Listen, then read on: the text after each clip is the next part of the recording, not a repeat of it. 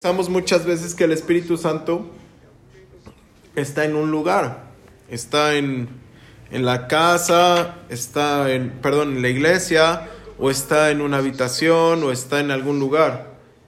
Pero el Espíritu Santo puede estar donde es invocado. De hecho, Él está no donde hay necesidad, sino donde hay anhelo.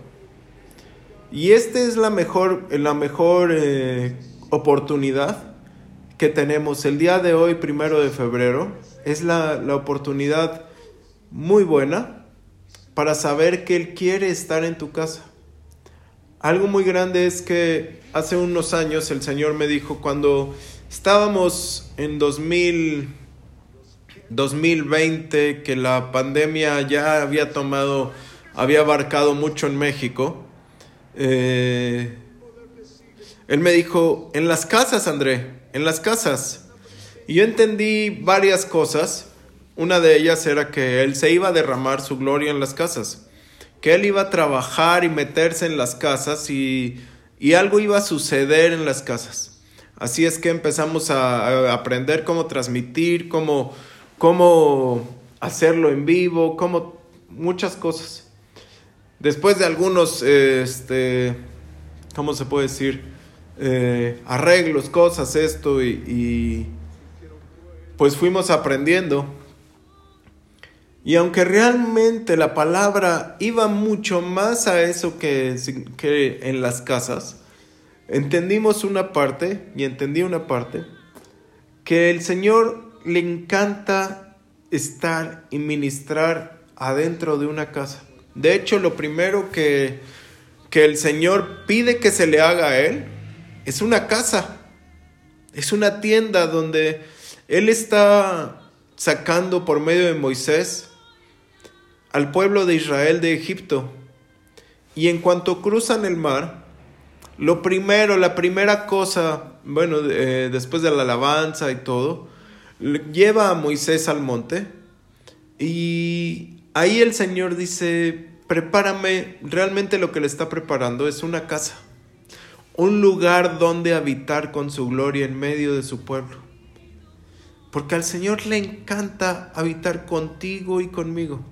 Al Espíritu Santo le gusta estar en casa, que se sienta en casa, que se sienta que no es tu casa y que lo invitas de vez en cuando en la mañana o en la noche sino que estás, está en su casa. Que esa también es su casa, que, que él puede tomar las decisiones ahí, que es importante, que todo. Recuerdo, antes de casarnos, eh, la pastora y yo, eh, no, perdón, al casarnos nos íbamos a, a comer a veces algún, algún lugar y entonces los dos sin decirlo, sin saberlo, pensábamos, ven Espíritu Santo, ven también tú con nosotros conmigo, con nosotros a comer. Eh, y entonces escogíamos una silla, sin decirnos ni ella a mí ni yo a ella, dónde se sentaría el Espíritu Santo. Y no sé, de repente una vez una mujer que estaba haciendo limpieza en, en estos este, comedores grandes de los centros comerciales, estaba yo creo que enojada, o no sé qué le pasaba, muy, muy, este, muy ajetreada. Y empezó a mover todas las sillas de todas las mesas porque estaba barriendo y trapeando. Y ya cuando se iba acercando a nuestra mesa, sé que mi esposa me dijo esto, yo también, eh, no sé si pensé lo mismo, pero pensé algo así, pero mi esposa me dijo que ella estaba pensando hay de que muevas esa silla porque ahí está el Espíritu Santo sentado con nosotros. Y la iba a mover y no pudo, no pudo mover esa silla. Eh, en la casa nosotros eh, teníamos, mi esposa tenía una, un estilo sillón, entre silla y sillón de, como de, de mimbre grande. Y ahí eh, no teníamos eh, repisas, no teníamos librero, pero ahí poníamos nosotros las Biblias y los, libros de estudio. y nadie se podía sentar ahí. Después quitamos las, Biblias, acomodamos todo, pusimos un, un mueble para poner todo eso. Pero nadie se sentaba ahí, ni ella ni yo. Y las personas que llegaban ahí no se sentaban ahí. Porque los dos pensábamos, esa silla siempre ha sido de Dios. Siempre ha estado ahí, no por las Biblias, sino porque nosotros le dimos el lugar más importante, el sillón. No era un banco, no era un, este, una silla cualquiera, era la más importante de nuestra casa. Y en nuestro comedor hay seis sillas, pero somos cinco de familia. Siempre, siempre nosotros hemos escogido, ya sin saberlo, ya sin, este, sin estarlo meditando, siempre estamos dándole un lugar y dándole no un lugar, el lugar al Espíritu Santo. Y creo que eso ha sido muchas veces ha sido muy, muy importante en nuestra vida de ministerio y en nuestra vida de, casa y en nuestra vida personal. Porque muchas veces eh, yo me he quitado de, y la pastora se ha quitado del, del atril y le cedemos, no es que le cedamos, pero para que entendamos, le cedemos todo lugar al Espíritu Santo. Porque Él es quien va a predicar, Él es el quien va a ministrar, Él es el que va a decir todo, Él es todo. Claro, Él necesita de alguien y busca a alguien para poder eh, ser ese canal de bendición. Pero Él es el que debería de estar ahí, el que debe de estar ahí y el que está ahí, enfrente del atril, enfrente ministrando, imponiendo manos. Entonces, cuando todo empezó, porque nosotros le cedimos un lugar al Espíritu Santo. Es lo más importante. Cuando tú tienes una relación con el, con el Espíritu Santo, vas a empezar a querer que Él se sienta cómodo. Dice Segunda de Corintios 13, eh, el último versículo dice, que la gracia del Señor Jesucristo el amor de Dios y la comunión del Espíritu Santo sea con todos ustedes. Que la gracia del Señor Jesucristo, el amor de Dios y la comunión del Espíritu Santo sean con todos ustedes. Qué, qué importante que una y otra vez en la palabra se nos viene hablando del Espíritu Santo. Pero aquí Pablo lo resume en su carta, en su segunda carta a la iglesia que, que más amaba al Espíritu Santo, más que, que Galacia, que Filipos, que Éfeso, que este, que todas las otras. Corinto era la iglesia que más representaba en la, eh, en la palabra, que más, que, más, que más se veía su hambre por las cosas espirituales que se les ponía, tenía que poner un orden, pero era como una iglesia desesperada por tener al Espíritu, por tener visiones, por hablar en lenguas, por profetizar, por sanar enfermos. Les fallaban muchísimas cosas, pero su amor por el Espíritu Santo era como, no sé, algo que, algo que se podía, era tangible.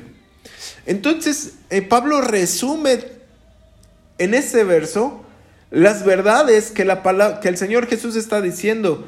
Eh, bautícenlos en el nombre del Padre, del Hijo y del Espíritu Santo. Tenemos que estar con el Padre, con el Hijo y con el Espíritu Santo. No podemos eh, este, andar ahí como que nada más eh, conozco al Padre, eh, tengo al Hijo y quién es el Espíritu Santo. O no podemos decir que hablamos en lenguas, pero no, no, no sé nada de Jesús y pues al, cuando llegue al cielo conoceré al Padre, sino que tenemos que estar en los tres. Y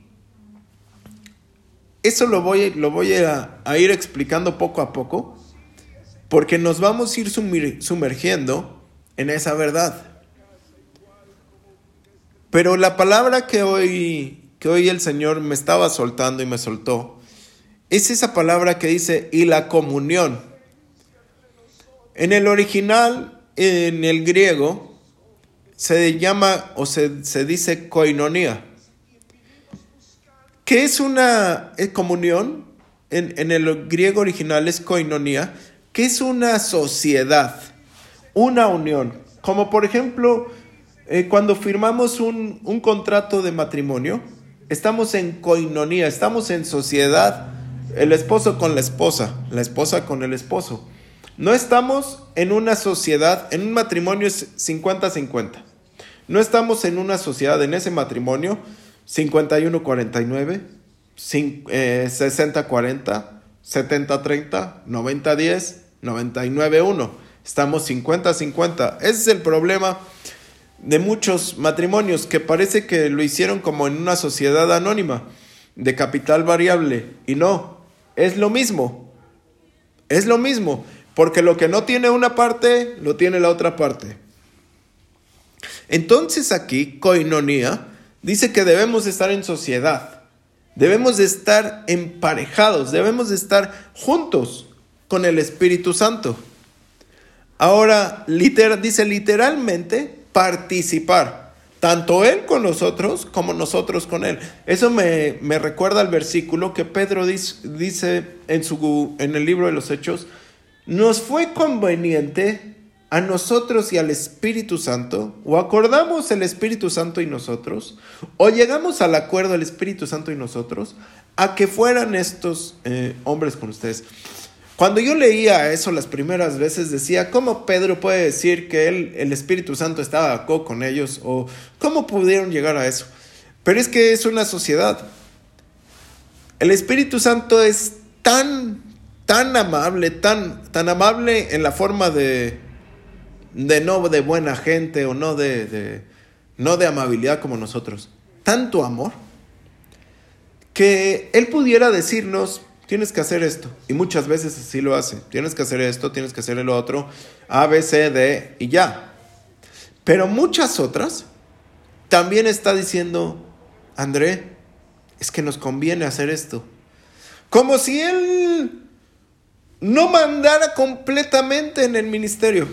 Como si, sí me voy a entender, como si, ojalá, ojalá me estén entendiendo todos, si me están entendiendo, escríbanos acá un comentario, si estoy entendiendo, no estoy entendiendo, me quedé pasmado, no sé. Pero eh, es como si él se hiciera, que no se hace, pero es como si él se hiciera tantito a un lado y te da un lugar, te da un, una capacidad de decisión de decir, wow, o sea, ¿cómo que nos conviene? ¿Me estás pidiendo una opinión a mí?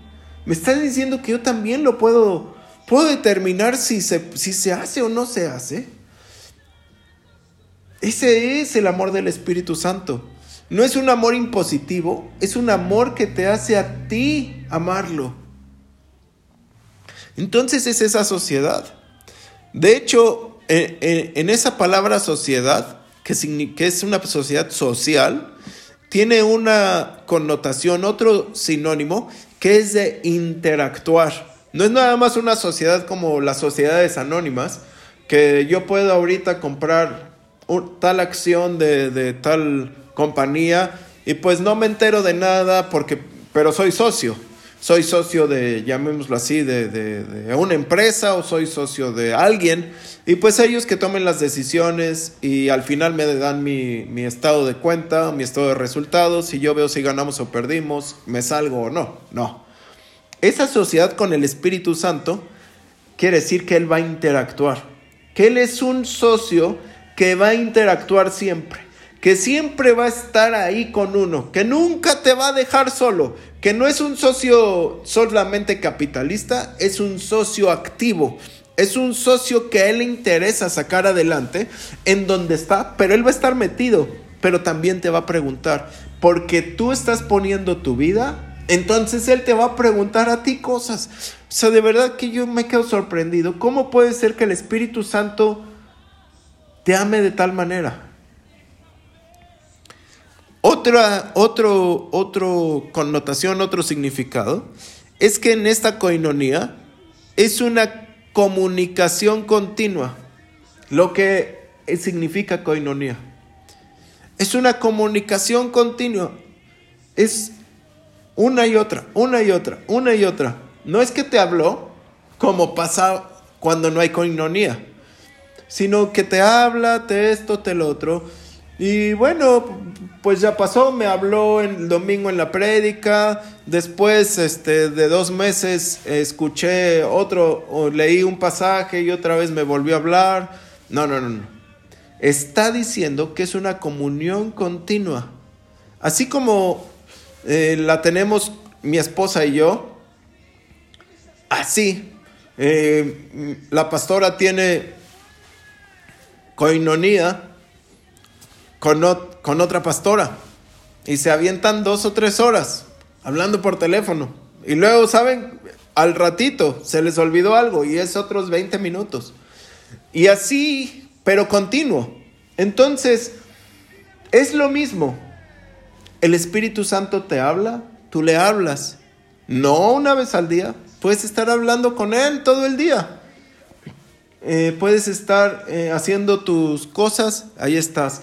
Te vas al tiempo de tu oración, estás con Él. Te vas a dormir, estás pensando con Él. Todo el tiempo. Él no tiene como diciendo, a mí solamente me vas a hablar en la iglesia, a mí solamente me vas a hablar en tu casa en el tiempo de oración, a mí solamente me vas a hablar este, cuando estás en desesperación, cuando... no, no, no. O, o yo solamente el Espíritu Santo diciéndote a ti, yo solamente voy a hablarte en determinados momentos. Cuando estés ya en el pozo de la desesperación, entonces te voy a hablar. Es coinonía, que agarra de repente. Y es amistad, compañerismo. Es un compañerismo tal, esa coinonía con el Espíritu Santo, que nunca te sientes solo. Nunca te sientes solo. Es lo mejor que te puede pasar esa coinonía con el Espíritu Santo. Es lo mejor que te puede pasar.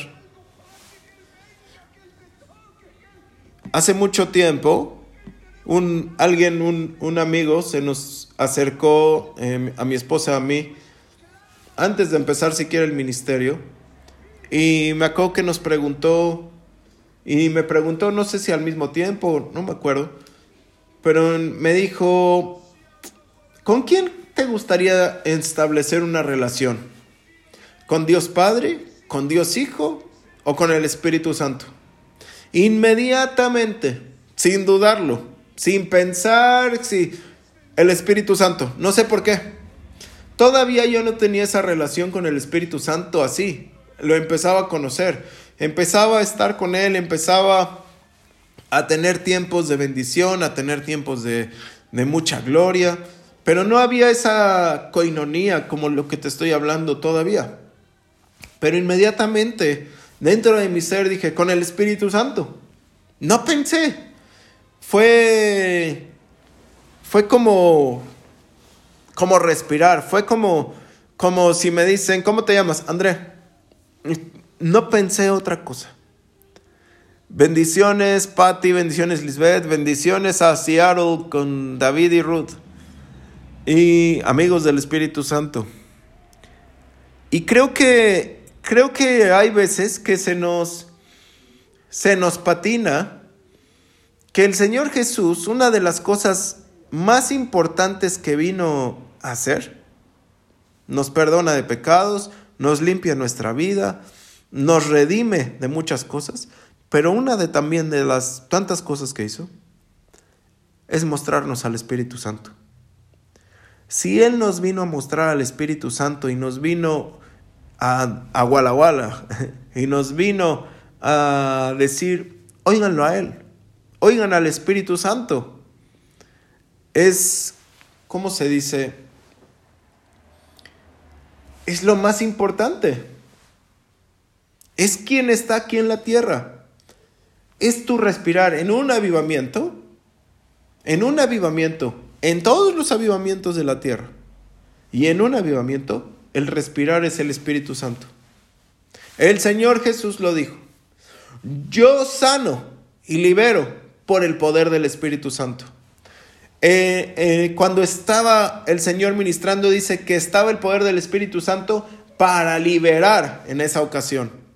Entonces, si Él nos está diciendo, el Espíritu Santo es importante y tengan una relación con Él, porque tal vez no lo dice con esa palabra textual, tengan una, una relación con el Espíritu Santo.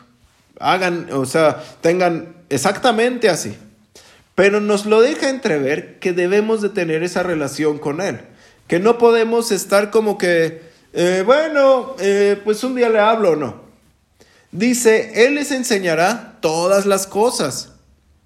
Entonces, tenemos que tener y debemos de tener una relación con el Espíritu Santo. Una relación va, va mucho más allá que una petición o un, ¿cómo se puede decir? O que recibas algo. Una relación, yo por ejemplo le, puedo decir a mi esposa algo o ella me puede decir algo a mí y, y no nos estamos pidiendo nada. Ni nos estamos eh, comunicando de, por ejemplo, oye, el pago de tal cosa, de la leche, eh, fueron tanto, punto eh, 27.4 y te sobró tres pesos y aquí está. No. O sea, podemos preguntarnos, oye, ¿y cómo te fue? Bien, como casi todos los hombres siempre contesto bien. ¿Y qué te dijo? Nada. Esa es nuestra gran comunicación. Pero de ahí me empiezo a acordar todo lo que me dijo y todo lo que pasó y todo y, voy, sol, eh, no que vaya soltando, me voy acordando y lo voy diciendo, ¿no? Creo que a todos los hombres nos pasa algo así. Por lo menos a todos los casados como que se nos borra de repente que eh, nuestro cerebro y este y nos pasa así. Pero eso es una relación. Igual le puedo preguntar a, mi esposa, oye, eh, ya, ¿te acuerdas que vimos tal cosa? De una película o de la calle, o fíjate, vi en la calle a tal cosa, vi, vi en la calle un globo. Nada más. No le estoy diciendo, no le estoy pidiendo, no le estoy ofreciendo, no le estoy diciendo nada que de, pedir, de tocar, de hallar, de nada. Solamente estoy teniendo una relación con ella. Porque así es. Entonces el Espíritu Santo quiere eso. Claro, nos vamos a acercar a Él porque lo primero que queremos para acercarnos a Él es el bautismo del Espíritu Santo. Claro que sí. Pero de ahí tiene que fluir la coinonía. Ahora, eh, el Espíritu Santo no es como que se te aparece y ya todo, y ya todo, este, ¿cómo se llama? Todo lo sabes inmediato porque todo lo debes de saber. Por eso, pero está dentro de ti. Ahorita lo voy a explicar. Pero te va llevando paso a paso. En el, en el libro de Ezequiel, del profeta Ezequiel, en el capítulo 47, el, eh, Ezequiel es llevado ah, en una visión a un río, donde él está parado a las orillas del río, y hay un hombre, un, un ser que lo está, lo está guiando en su caminar. Y yo creo que a veces así es el Espíritu Santo con nosotros, que nos muestra toda la visión, todo el río, pero Él nos va llevando. Dice que primero le llegaba, le llegaba el agua a los tobillos, después a las rodillas, después a la cintura y después a los lomos y después tenía que seguir a nado. Y yo creo que así es el Espíritu Santo. Él te muestra toda la visión, pero te dice, te voy a enseñar cómo caminar conmigo. Porque sé que no sabes nadar todavía. O sea, sé que, sé que hay cosas que, no te, que te dan miedo, sé que hay cosas que, que esto de profetizar y ver los nombres y, y porque todo eso es impresionante, o sanar enfermos, o ver demonios, o ver que hablen y griten y echen espumarados por la boca, o, o, que los brazos crezcan, o que, no sé. Todo eso, de nuevo, entonces dices, wow, es muy fuerte. Pero Él te va llevando por ese río. Él te va llevando y te va diciendo, mira, vas a mojarte primero, vas a, te van a llegar el agua a las, a las rodillas, después a la cintura, y te va mostrando, o sea, te va atrayendo, te va caminando contigo y te va llevando en todo ese conocimiento, en todo ese, en, en todo ese río de gloria, te va llevando Él. Elías Aisaba, USA, God bless you. Uh, greetings to I don't know if you are in Israel. God bless you. Creo que nos están viendo, no sé de dónde es él. Si alguien me dice de dónde es Elías, creo que es de Israel, pero entonces el Espíritu Santo te va llevando. Y es así como Él te va enseñando. Claro, tú tienes toda la visión. Yo creo que el profeta veía todo el río. Yo creo que muchos hemos visto todo, todo el... Ah, de Israel, Shalom, Shalom Alejem. Eh, yo creo que el profeta veía todo el río. Pero fue caminando poco a poco, hasta que quedó totalmente sumergido en el Espíritu. Quedó totalmente sumergido en el río de gloria, en el río del Espíritu. Y no es de desesperarse, pero sí es de caminar. Cuando uno se casa, ahora los matrimonios como que están al revés. Gracias a Dios, mi esposa y yo hicimos la, nos casamos bien. pero ahora creo que los matrimonios son al revés. Primero se conocen, luego se casan. Eh, primero viven juntos 27 años y luego se casan y se divorcian a los 6 meses. Pero eh, cuando una pareja se casa, apenas se conoce. No se sabe si el, si el hombre ronca, que casi nunca los hombres roncamos. Este, no se sabe si se, a qué hora eh, se despierta cada uno. No se sabe nada. Realmente cómo desayunan, a qué hora cenan. Han llevado una relación, no sé, de meses, de años, no sabemos. Pero realmente cuando te casas, empiezas a conocer a con quién estás casado si tiene un carácter así, si es asado, si cuando no come, yo cuando no como me pongo de, de las peores, me empiezo a alterar y entonces necesito comer algo porque algo me está pasando. Este, nadie me ha podido liberar de eso. Entonces, algo pasa, ¿no? Y es como tú empiezas a conocer al Espíritu Santo. Cuando tú realmente estás sumergido, te quieres estar con Él, caminar con Él, no que estás solamente a la orilla, sino que te dejas guiar por Él. Entonces lo empiezas a conocer y entonces empiezas a saber que Él es Dios Todopoderoso, que Él te ama y te anhela celosamente. Él es la gloria de Dios. Y yo quisiera que antes de continuar, ¿por qué no le decimos al Espíritu Santo te amo? Te amo Espíritu Santo.